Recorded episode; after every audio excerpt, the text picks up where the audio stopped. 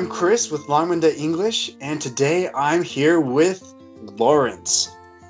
大家好，我是 Lawrence，欢迎大家收听我们的浪漫的英语秀。如果你想要我们的文案，可以关注呃公众号“浪漫的 L A N G M O N D E”，收藏和下载。那今天我们有一个特别有趣的话题，我们想跟大家分享一下。Yeah, and we are totally amped to talk with you today about a few aspects of speech that are always uh, a little difficult for those who are learning a second language. Uh, in this case, we'll be focusing on those who are learning English. Fantastic, Chris, and pleasure speaking with you today. So, uh, Pleasure's mine. so, what exactly is our topic for today? Uh, good question. Connected speech, uh, along with a few other teaser topics. Okay. So I think I know where you're going with this, but uh, I'll ask the question for our audience. Connected speech. Shamisana. That's the question of the hour. And it's a great question. But before I answer, I have a different question for mm-hmm. you. Sure. And that question is have any of your Chinese friends ever told you that you speak English too quickly? Uh, yeah. All the time, actually. Yeah. Okay, good. Uh, you know, me too. And Mhm. we're both Americans. Right. and we we probably we come from different places. You come from New York, right? New York. Yeah, we speak super quick in New York. Right. And I come from Washington, and uh, I maybe not quite as quickly, but we do speak fast. Right. However, um, I think the idea that our Chinese friends are, are trying to share with us is that our speech is different than what they're used to. And because of that, it can be a real challenge for them to keep up with everything that we're saying. Of course. Same thing happens to me when my Chinese friends are speaking uh, Chinese, and they're speaking very quickly. Right, right. It's not just English. Right. But um, but since we're talking about English, uh, Lawrence, what's one problem that you've noticed with how Chinese people speak English? Like, what do they do that makes it uh, different from how you and I speak? Okay, so I'll give you a perfect example, right? So I used to be a teacher at a school, and I would ask my students all the time, How are you? How are you doing today? And they would always give me the same answer. I think I know. Um, you know it? Ready? Fu- I think so. I'm fine. I'm fine, thanks. thanks. And you? You? Yeah. So hopefully we can help uh, our listeners uh, so that they don't they don't end up sounding like this. 那我们如何帮助 听众讲地道英语？How do we help our 好。 listeners speak the the authentic English though? 很好问题。很好的问题，很好的问题。很好的问题。嗯，没错。 How's that? Perfect. Okay, great. So, Lawrence, let's talk about and define a few terms and then uh, very quickly, and then share some advice. Sure. So, first thing speech fluidity and natural patterns. Um, how would you define those in one or two quick sentences? Okay, so speech fluidity. So speech is 语言 and fluidity like 顺利. Okay, very smooth. Uh, so someone that's able to speak without too many hesitations, without too many pa- uh, pauses. Okay, perfect. Mhm. And so, so like like a river, right? Something natural, always moving, never stop. 嗯，很自然的, yes, like a river. Okay, great. Thanks. And now, what about um, e- emotion and stress? Like, yeah. h- how is that different in English, or why is that important in English? Yeah, so uh, English is a romantic language, right? So when we speak English, we use a lot more emotion uh, than other people would be speaking, say, like in Chinese or in other languages. So when you speak English, it's very important to pay attention to using the right emotion and putting the right stress on the right words. I agree. I agree 100%. Awesome. So, and then finally, uh, connected speech. So sometimes we don't pronounce every single word separate. Like in Right, the right. example you gave, you know, how are you? I'm fine, thank you, and you. Mhm. Every word is very separate. Right. That's not how we normally speak, is it?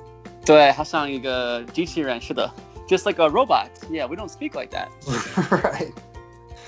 So I don't know about you, but uh, you know, I I like humans uh, much Mhm. better than robots, and and that's how I want to speak too. So let's Sounds let's good. jump into some examples and show how people you know um, might speak if the words are separated, and how they might speak if the words are connected. How does that sound? Sounds great. Okay, so how about I'll read the, I'll be the bad example, Okay. and then you be the good normal example. Okay. Awesome. I'm normal. Let's go And yeah, and yeah. here we go. So, I want to go home. I want to go home. 所以在在这个对，所以在这个情况下，wanna 应该不是 want 省略 t，那就变成了 want wanna 不是 want wanna。I wanna go home. Excellent. Okay, second example. You are kind of cute. You're kind of cute. 都在一起，对，应该连一下。都在一起 Very natural. yeah，很自然。 Okay, another one. She is sort of tired. She's sort of tired. Sorta. She's sort of tired. She's sort of tired. It sounds kind of funny, but that's how we say it. Yeah, Isn't- we don't think we don't think about it. We just do it. We just mash the Just- words together, kind of like a set And- phrase. And, and that's the same all across the U.S., isn't it? You're know- from New York. hmm I'm, I'm from Washington. We already said that, but um, and I think the two ends and everywhere in the middle. That's just what we do, right? Yeah. So in in Chinese, um, they do the same thing too, but not to the same extent. I'll give you a perfect Mhm. example, Chris. So when you want to bu- when you want to buy something, what do you ask? Uh, uh, like ask a person. Maybe I'd say, um, In Chinese, so so like, uh, 这个多少钱? you would say, yeah, 多少钱, right? Something But- like that. I try. so like but a lot of times if you want to go buy something here they're not going to say 多少钱 they're going to say 多少钱多少钱 you know they Ah, kind of I've just heard that. I've heard that. yeah yeah so it's they do it in chinese too but i think we do it to a much larger extent in english we just put the stuff together um, well, i'll give you another example 你要不要吃饭要不要吃饭要不要吃饭 you know 都在一起 So the, yeah so the first time the words are kind of separated, and that's how I learned it in my textbook. But you're Right. saying it's much more natural, and we don't hear that very often. It's much more natural to say it together. Yeah, of course. Your textbook probably teaches you to say, you know, how are you? Like 你好吗？ Yeah, yeah, yeah, yeah, yeah. 你好吗？ 但是 Yeah. 中国人没有说这个样子，没有人说，他们说你吃饭了吗？你怎么样？今天你怎么样哦？这个样子，没人们没有说你好吗？没有，没有这样子。 So true. It's so true. I've never heard the person actually say that. I have never heard that. Yeah. so, So- maybe we can give some examples of um, of like stressors, like the way we stress words, because in English, where you put the emphasis is almost as important as uh, putting it all together to be natural. right. Okay. Does that- yeah. Perfect. Does that make that sense? makes sense. It does make sense. So you're saying the stress is like maybe how strong we say a word, and it, it signals to other, uh, you know, the meaning of the sentence, right? It helps us to understand the sentence or the question. Is that right? Yeah, totally changes the meaning of the sentence. 那个呃，这完全完全改了那个 呃句子的的重点。So oh, teach me. Teach me. okay, okay, sure. So let's so let's talk about like going to the store. Like, what are some different ways you can do that with different parts with different stresses on different words? Okay. So, well, how do you say Like- that in Chinese? Sure, sure. 呃，你要去那家呃那家呃商店吗？ 你要去那家那家商店吗 Can I try? ？Yeah. Uh, tell me how I do. OK. 你要你要去那家商店吗？去去，你要你要去去，去去。嗯，没 How's 错。 Okay. Perfect. So, uh, so so I know how to say it in Chinese now. Um, so Yeah. for that one, like, um, in English you just say, uh, "Are you going to that store?" Right? 嗯哼， Okay. So so some different ways we could say it then. Um, well, in English we could say, "Are you going to that store?" Right? 嗯，创列 are 的单词，嗯，Yeah，so 在中文在中文中我们说，呃，你真的要去那家商店 So Okay. the the meaning is already a little bit different, right? Yeah, it's like 你真的 you you really want to go? Like Ah, interesting. it's like a really big question. Yeah. Okay. So can, can you teach me that one too? 你真的要去 那家商店？你真的要去那个商商店？嗯，那家呃那家商店。嗯，对对对对。 Okay, great. So um, now you Okay. can in English you can also put the emphasis on the you. So you can say, "Are you going to that store?" Mm, yeah. So this will this will um, sh- we're trying to say it's going to be you, not somebody else. So 在中文中我们可以说， 呃，你要去那家商店吗？不是你爸，不是你的爸爸，不是你的妈妈，就是就是你，呃，那种的感觉，那那种的感觉。 Totally different sentence. yeah, it's you. It, uh, what you know, not your family. You know, you're gonna Okay, go. look- this is blowing my mind. Okay, let's do another one. yeah, how about- go. Are you going to that store? 那就是 你竟你竟然要去那家商店，为什么？ Interesting. Okay, another one. Are you going to that store? 你真的要去那家商店吗？很 low 的很 low 的店。 Gotcha, gotcha. Okay, and last one. sure. Are you going to that store? Or I'm sorry. Oh, my mistake. Are you going to that store?